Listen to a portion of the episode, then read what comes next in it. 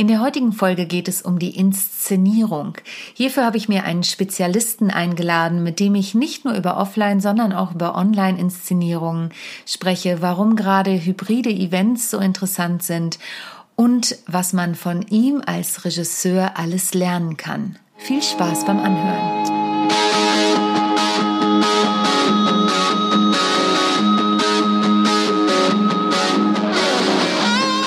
Rock the Stage, der Bühnenpodcast. Interviews, spannende Einblicke und Backstage-Informationen von und mit mir, Sonja Gründemann. Viel Spaß bei der neuen Folge.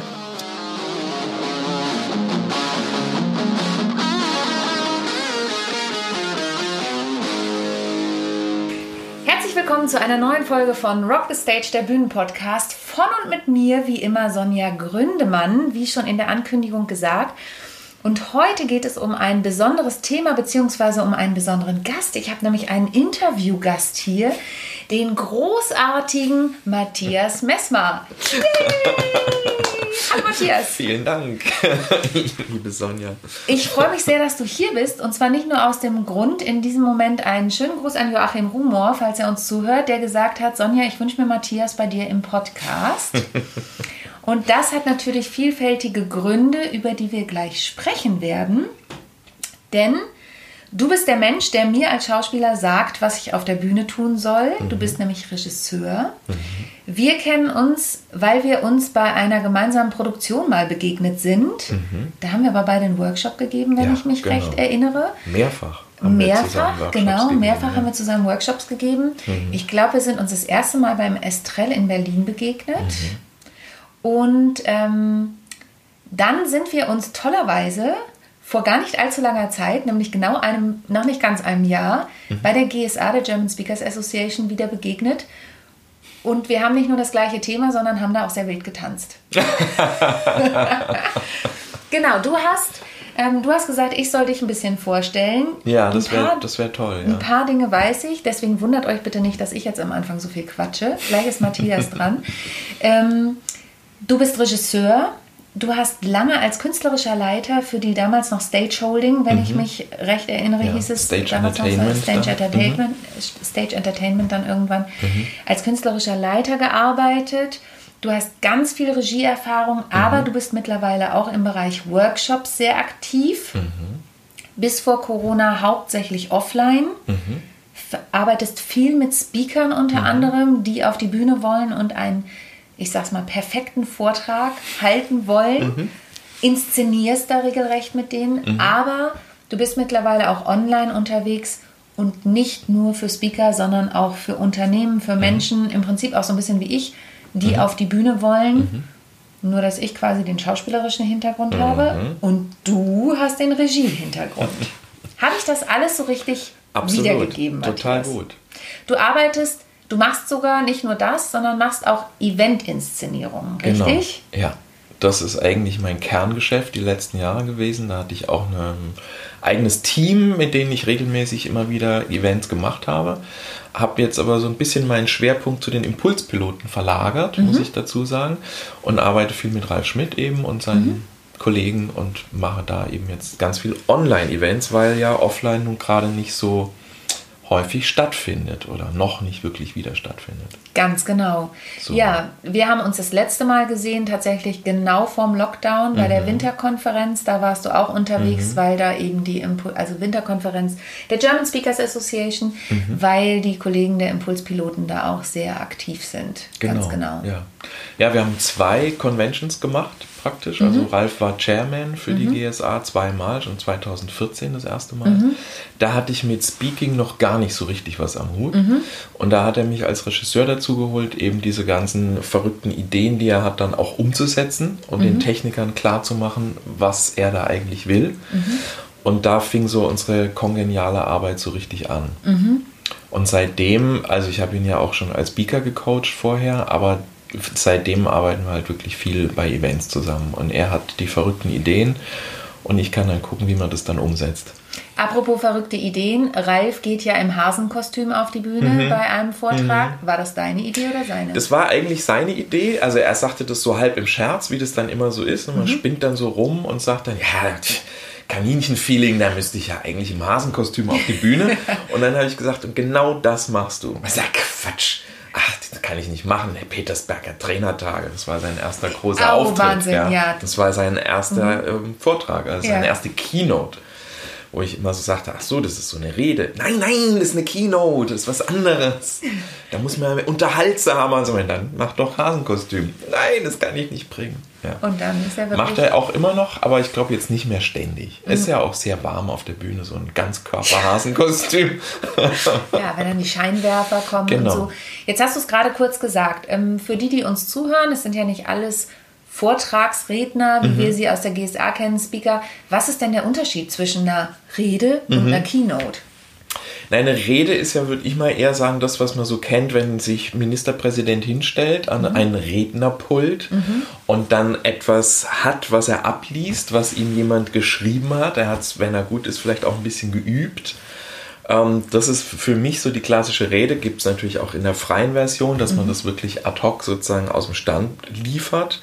Aber eine Keynote ist natürlich oft viel multimedialer. Dann gibt es natürlich PowerPoints, mehr oder weniger gute. Und dann gibt es natürlich auch viel Interaktion oder Spielchen, die man mit dem Zuschauer macht und halt viel mehr auch ein Dialog mit dem Publikum. Ne? Jetzt hast du gerade gesagt, PowerPoint, ähm, mal mehr, mal weniger gute. Mhm. Bist du jemand, der sagt, auf keinen Fall PowerPoint? Das ist ja auch immer wieder ein Thema. Oder sagst du, nö, meinetwegen können die Leute ruhig eine PowerPoint benutzen? PowerPoint kann super sein. Man muss es halt richtig einsetzen. Und man muss halt auch wissen, wann schalte ich die PowerPoint auch mal ab. Also wann habe ich mal nur einen schwarzen Hintergrund, weil jetzt soll der Fokus bei mir sein und nicht mehr auf irgendeiner Folie. Total guter Punkt. Mhm. Ich bleibe da noch mal kurz, ist nicht unser Hauptthema, aber trotzdem interessant. Ähm, wenn ich da jetzt aber einen Satz stehen habe und Mhm. ich habe über den Satz schon gesprochen, darf ich den dann stehen lassen oder sagst du, nee, dann lieber eine schwarze Folie? Naja, wenn es oder ein Satz ist, über den ich länger nachdenken muss, dann schon. Aber wenn es jetzt sowas ist, dass da so Zitate stehen, die dann auch noch laut gesagt werden, dann ist es ja betreutes Lesen. Vorlesen, ja, genau. So, und das Vorlesen, muss ja. Mhm. natürlich nicht sein. Jetzt bist du ja auch im Moment aktiv im Online-Training. Mm, Ganz brandaktuelles Thema, wie wir alle wissen, aus der derzeitigen Situation und hast selber auch schon Webinare gegeben. Wie machst du das da mit einer PowerPoint? Darf da mehr drauf stehen als auf einer Keynote PowerPoint? Oder sagst du, oh nee, Leute, seid da auch vorsichtig. Der Fokus soll ja bei mir als Webinarhalter Ja. liegen. Naja, das ist immer so eine Frage. Also letztendlich mh, packe ich da nicht so viel drauf und packe dann lieber nochmal die meisten Infos in ein Handout. Das finde ich auch immer ganz praktisch, wenn die Leute dann ja auch mittendrin dann sagen so, äh, äh, gibt es dann da ein Handout oder so, dass ich immer sagen kann, ja klar. Und dann gibt es natürlich eine, eine, am besten Fall halt eine Landingpage, wo das dann auch liegt und wo Leute im Zweifelsfall sich auch zu meinem Newsletter eintragen können oder Ja. sowas. Also das macht ja schon Sinn, das zu verknüpfen dann. Für alle die, die nicht wissen, was eine Landingpage ist, Landingpage bedeutet, dass ich da eine Seite unter meiner, im Idealfall unter meiner Homepage habe, die genau von diesem Webinar dahin führt ähm, und wie du sagst, dann auch in den Newsletter eintragen und so weiter. Da sind wir im Bereich Online-Marketing. Also es ist ein ganz breites Feld. Ich weiß nicht, wie es dir geht. Durch diese ganze Corona-Zeit ähm, bist du da digitaler geworden insgesamt? Hast du Dinge neu gelernt? Ja, absolut. Ganz viel. Also, also zum einen der Eventbereich und ich glaube, das war ja das, was dein eigentliches Thema jetzt für uns heute ist. Auch, Ähm, ja, genau. auch, ja. Aber auch Du hast halt so viel zu erzählen. Wir müssen da ein paar Schleifen drehen. Also der Eventbereich, zu dem kommen wir gleich. Nur kurz, der Trainingsbereich, den du ja jetzt schon erwähnt hast, der ist natürlich wirklich, also notgedrungen. Ich hatte ja im April vor, ein, so, ein, so ein, mal einen Workshop selber zu organisieren. Ne? Sonst habe ich ja immer Workshops für die GSA gegeben oder für andere Veranstaltungen oder so. Da hatte auch Trainerkongress, eigentlich war ich gebucht für Ja, einen stimmt, der Workshop, war so, der natürlich der dann auch nicht stattgefunden. Und so, und das war dann so der Moment, wo ich so merkte, okay, wenn ich jetzt diesen Workshop irgendwie noch machen will, es gibt ja schon erste Anmeldungen, dann muss ich den jetzt online machen. Und es war auch für mich eher schwierig, mir das vorzustellen, ob das wirklich geht. Und war dann angenehm überrascht, dass es funktioniert hat. Und habe dann eben gesagt, gut, dann mache ich das gleich nochmal. Und jetzt bin ich eben gerade dabei, eben wirklich den Online-Kurs, den ich schon lange machen will, wirklich als Blended Learning-Version jetzt zu machen. Da gibt es dann Dinge, die sind online abrufbar, da gibt es mehrere Tools, mit denen man dann arbeiten und seinen Vortrag entwickeln kann. Und es gibt aber eben auch Live-Sessions, wo ich dann eben in der Gruppe von maximal zehn Leuten dann arbeiten will. Also das ist so der Plan. Und aber alles online, also du Das baust gar keine genau. Präsenzgeschichten dann damit Nee. ein. Also ich hatte das ursprünglich mal gedacht mit Präsenz. Jetzt habe ich aber den Fokus bei diesem Online-Workshop wirklich auf, also diesem Online-Training, wie ich es nenne, ähm, wirklich auf der Entwicklung von einer Keynote, von einem Vortrag, von einem Webinar, Präsentation oder einer YouTube-Serie oder ähm, was immer die Leute im Moment eben so entwickeln wollen, womit sie auf eine Bühne wollen, ob virtuell oder real, ist ja dann letztendlich völlig egal. Ich brauche immer einen roten Faden, ich brauche immer eine Dramaturgie Absolut. und ich brauche immer eine Klarheit, was ich letztendlich den Leuten da erzählen will und was die damit auch tun sollen nachher. Was ist mein Call to Action?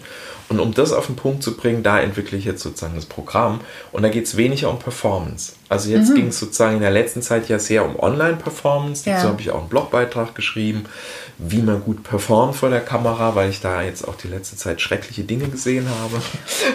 Ich weiß Du nicht, ja wovon auch. du sprichst. Und da gibt es Oh ja. natürlich eine Menge einfache Dinge, die man tun kann. Und es weißt du ja, und schon sieht die Welt ganz anders aus. Und das ist jetzt das, was ich die jetzt so in der Haupt-Corona-Zeit war das so das Thema, mit dem auch ganz viele Leute zu mir gekommen sind. Und das war dann auch sinnvoll, das natürlich auch online zu unterrichten und dann online eben auch den ganzen Workshop abzuhalten und live auch gleich zu sehen, wie wirkt es jetzt, was ich tue. Aber langfristig möchte ich ein Programm machen, wo Leute, die auch gerade nicht nur vor der Kamera, sondern auch live auf der Bühne stehen, natürlich eine bessere Bühnen Bühnenpräsenz entwickeln und so. Und da werde ich dann auch wahrscheinlich wieder Workshops machen, die dann auch live sind. Aber das ist der übernächste Schritt. Ja, das ist der übernächste Schritt. Ich habe heute Morgen gerade ein Telefonat mit jemandem geführt, wo ich auch gesagt habe, ja, möchten Sie das in Präsenz oder möchten Sie es online? Und dann sagte sie, hm, das weiß ich noch gar nicht so genau, aber eigentlich wäre ja auch so eine hybride Lösung möglich. Sprich, mh, was in Präsenz zu starten, Ja. unter Einhaltung der Hygienevorschriften ist es ja durchaus möglich. Ja. Und dann online noch was draufzusetzen. Ja, was oder ja umgekehrt. Auch, oder umgekehrt. Also je nachdem. Ich bin ja auch immer ein Freund, wenn man sich mal in Präsenz einmal trifft. Ich bin auch froh, dass du heute bei mir hier im Büro sitzt. ähm, aber natürlich lernt man sich da kennen und kann dann online weitermachen oder eben andersrum. rum. Genau. Ähm, das finde ich super, weil natürlich Reisezeiten entfallen. Und, und, und. Aber was viele unterschätzen, es bedarf viel mehr Vorbereitung. Ja. Ne? Und da kommen wir auch zum Thema hybride Events. Ja. Wir sagen gern Schweineleitung, Schweineüberleitung dazu. Was eine Schweine. Eine Schweineüberleitung, genau. Okay. Passt jetzt total gut. Also hybride Events. Hm. Du bist da jetzt sehr aktiv gewesen und hast da ganz viel gemacht. Mhm. Mich würden ein paar Punkte dazu interessieren. Ähm, das eine ist, wie lange sind solche Events? Mhm. Wie lange kann man die Zuschauer wirklich bei solchen Events dabei halten? Es ist ja bei Online-Training schon so ein Mhm. Ja. Thema. Ja. Ähm, ich habe schon alles gegeben von 90 Minuten bis 8 Stunden. Mhm. Ja.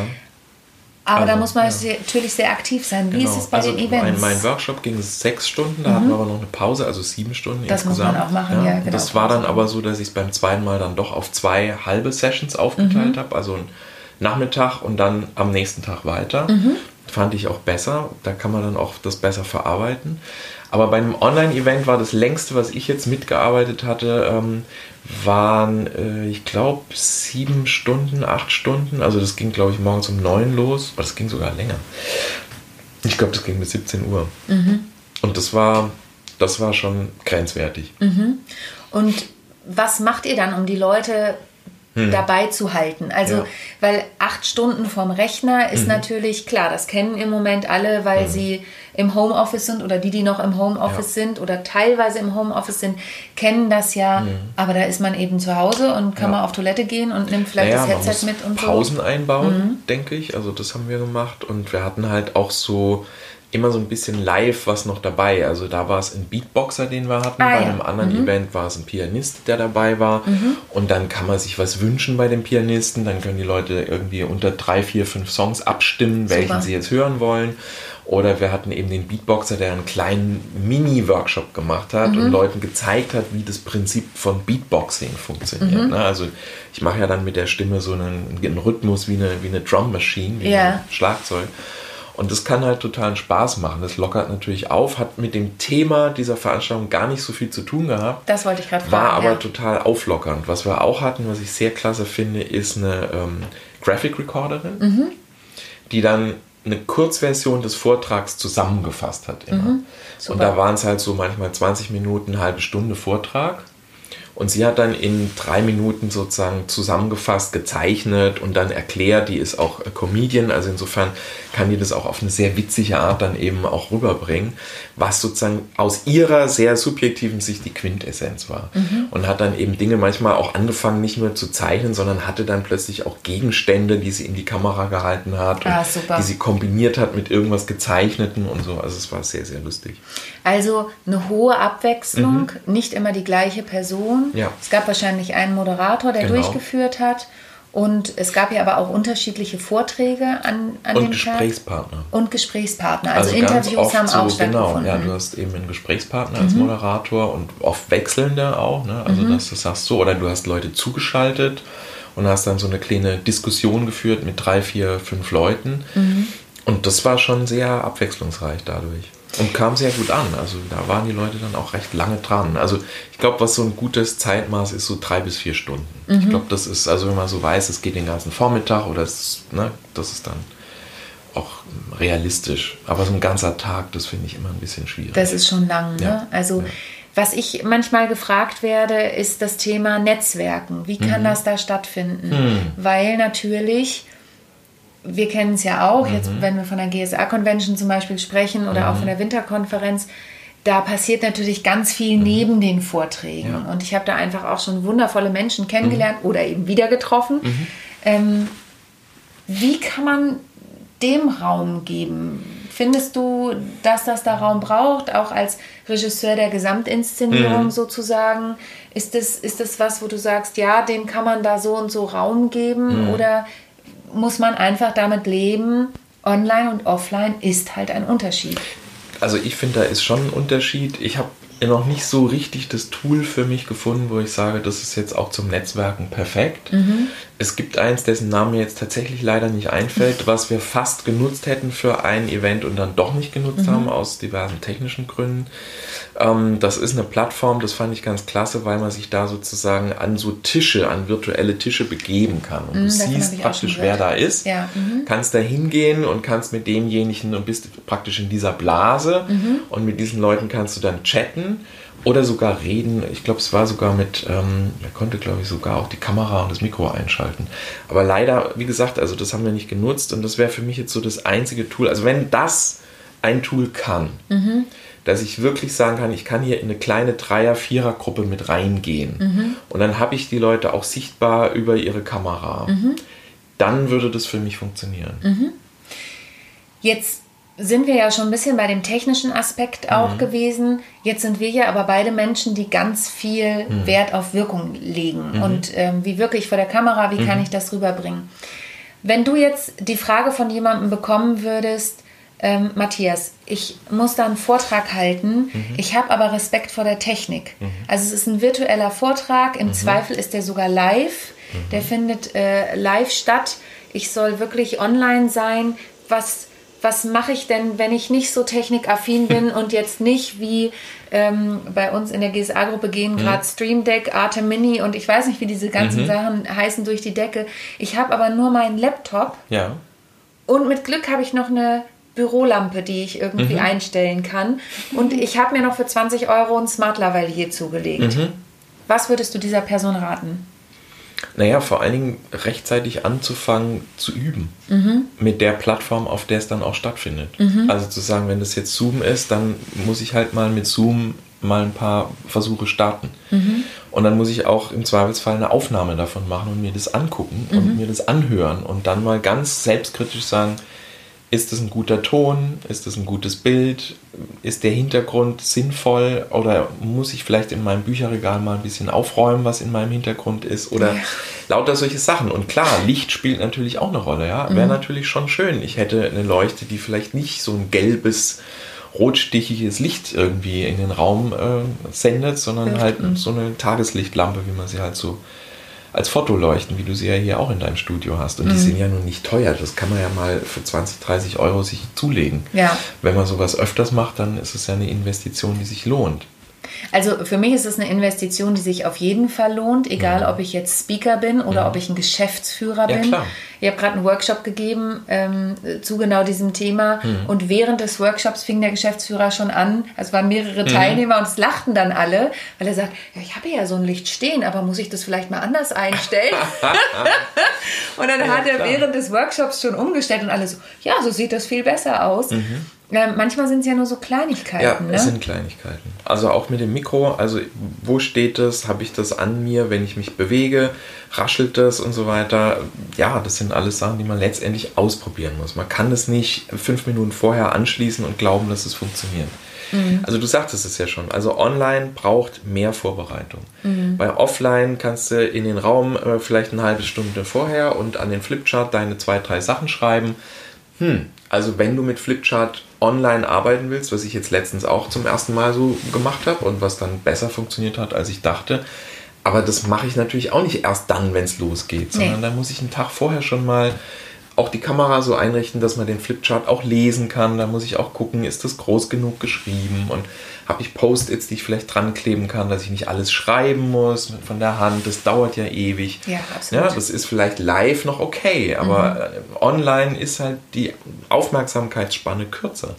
Dann muss ich das vorbereiten. Und was ich, ähm, was ich feststelle ist, oder auch, auch schon lange festgestellt habe, du musst online mehr kommentieren. Ja. Während du in Präsenz, die Leute sehen ja, was Ja, du gerade machst, ob du an den Rechner gehst und den gerade aufmachst und den Beamer anschließt, weil der wieder ausgegangen ist Genau. morgen, kein Problem. Aber online musst du es Ja. kommentieren und die Leute mitnehmen.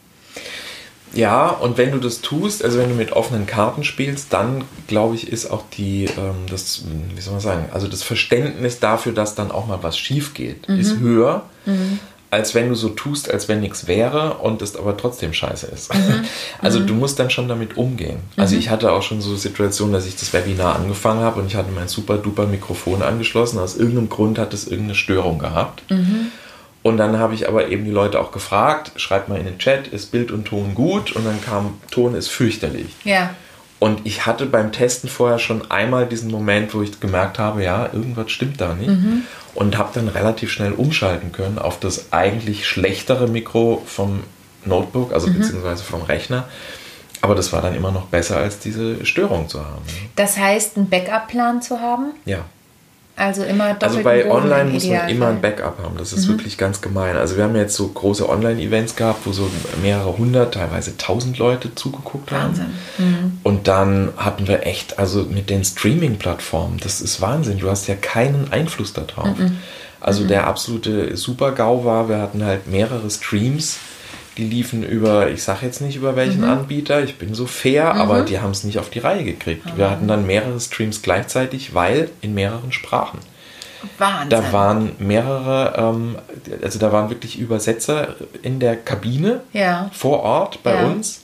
Und die haben live übersetzt, wie du das von einer Veranstaltung kennst, Ja. in Englisch und in Französisch. Und dann hatten wir natürlich noch den deutschen Stream. Und nachher war aus Wahnsinn. irgendwelchen technischen Gründen, auf die unsere Techniker keinen Einfluss hatten, plötzlich alle Tonspuren auf dem deutschen Stream.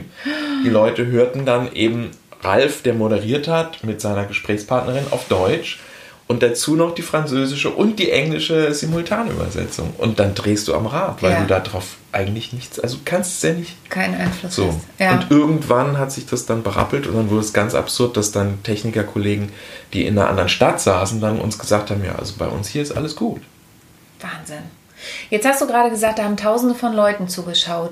Glaubst du, dass es auch eine Chance ist durch diese Online-Geschichte Mhm. Ja, jetzt, schon. dass man mehr Ja. Leute erreichen kann, als eigentlich geplant sind? Ja, ich glaube schon. Mhm. Also mir haben auch Leute gesagt, ja, also wenn du jetzt den Kurs live in Berlin gemacht hättest, dann wäre ich zu dem Workshop wahrscheinlich nicht, also das hätte ich nicht gemacht. Mhm. Aber jetzt online konnte ich das ja, das war ja, ja, das war super. Konnte ich dann schnell mal mitmachen, so in etwa. Und ich möchte keine Preise nennen, Mhm. aber bist du preislich? Das ist ja immer wieder ein Thema. Mache ich online günstiger? Äh, jetzt haben wir aber eben schon gehört, nee, der technische Aufwand und der Aufwand Eigentlich überhaupt ist viel ist höher, ja. viel, viel höher. Ja. Sagst du dann, okay, dafür mhm. geht halt die Reisezeit weg? Naja gut, jetzt in dem Fall hatte ich tatsächlich weniger Kosten. Ich hätte einen Raum mieten müssen, ich hätte ein kleines Catering noch mhm. bereitstellen müssen und so weiter und so weiter.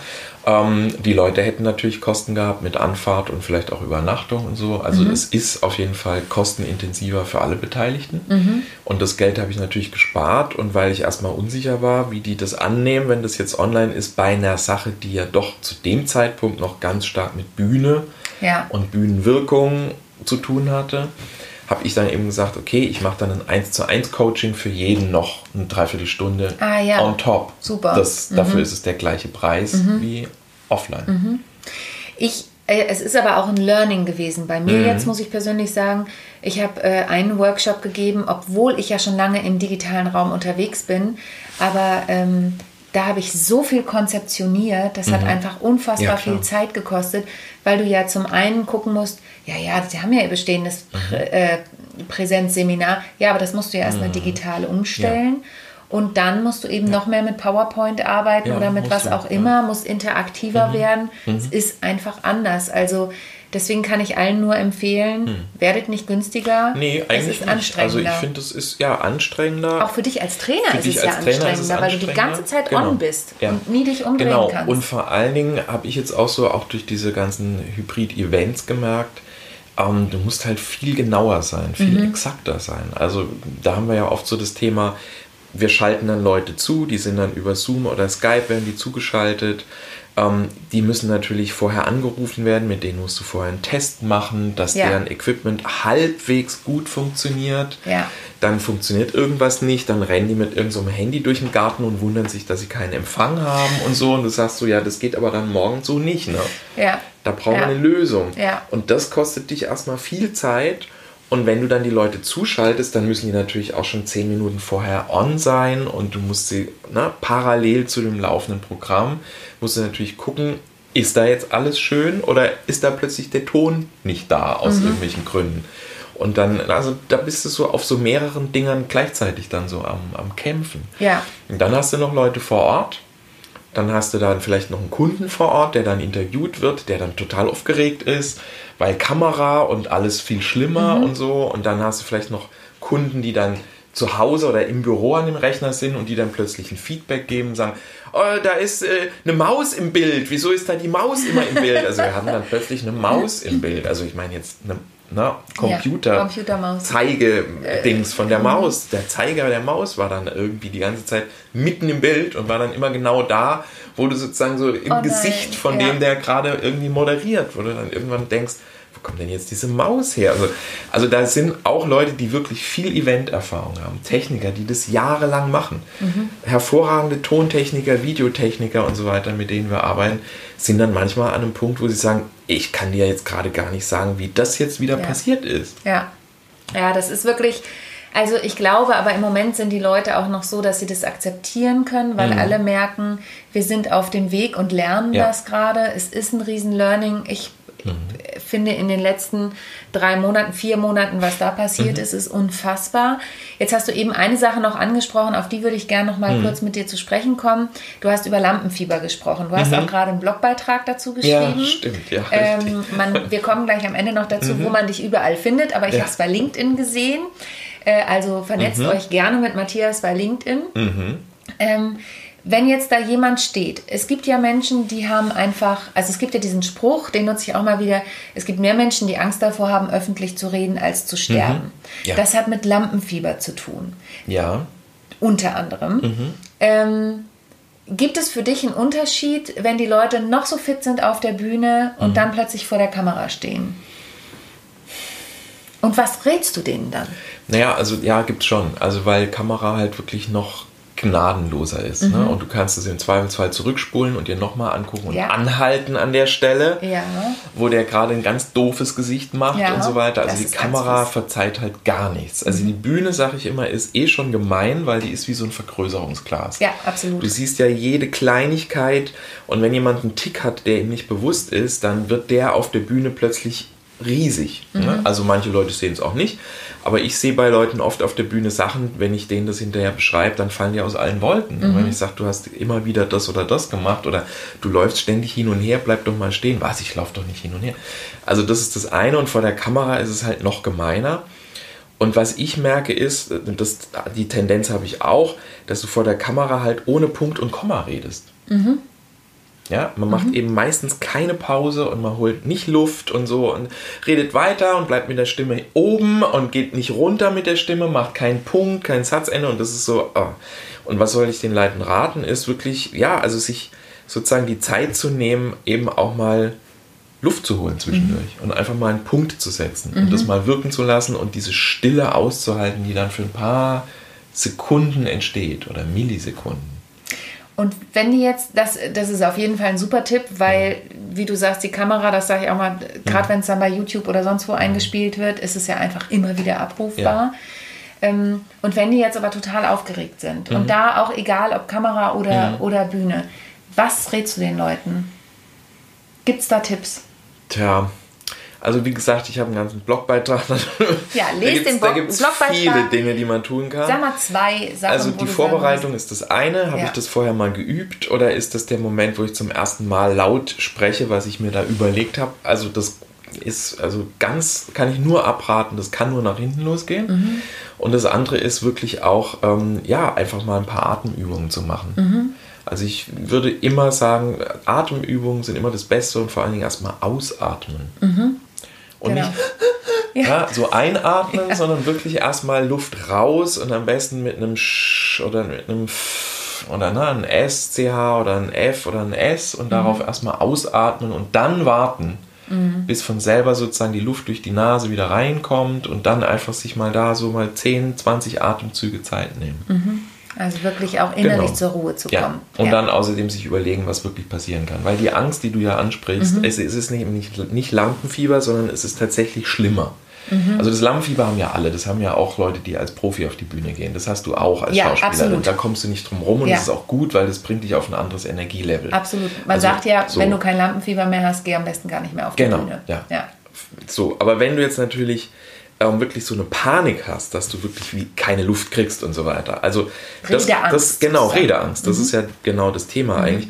Dann sitzt es ja tiefer. Das ist ja eine Angst, die ist ja so eine soziale Angst mhm. und die kommt ja eigentlich daher, dass wir sozusagen ja als Urmenschen immer in der Sippe unterwegs waren und wenn wir von der Sippe verstoßen wurden, mhm. dann war das ja ein Todesurteil, mhm. weil du konntest in der Wildnis ja alleine eigentlich nicht überleben. überleben ja.